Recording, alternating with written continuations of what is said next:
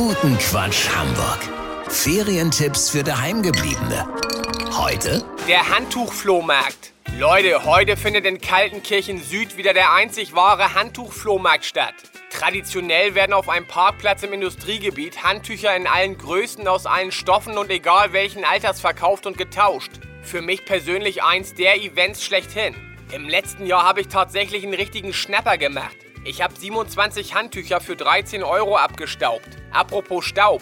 Ein Handtuch, das ich von der 70-jährigen Anneliese Grosser gekauft habe, hat sogar schon ihre Mutter als Kind benutzt. Ich rubbel mich also nach dem Duschen mit einem richtigen Stück Hamburger Geschichte ab. Wisst ihr, wie ich mein? Ein weiteres Highlight war ein Handtuch mit dem Wappen vom VfL Pinneberg aus Olivenwolle, das angeblich mal Vereinseigentum war und mit dem sich sogar der Torschützenkönig der Oberligasaison 1997-98 Volker Jansen abgetrocknet haben soll. Leute, auf dem Flohmarkt ist für jeden das passende Handtuch dabei, garantiert.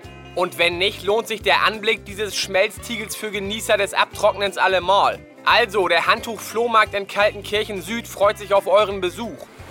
Ferientipps für Daheimgebliebene. Bei Radio Hamburg.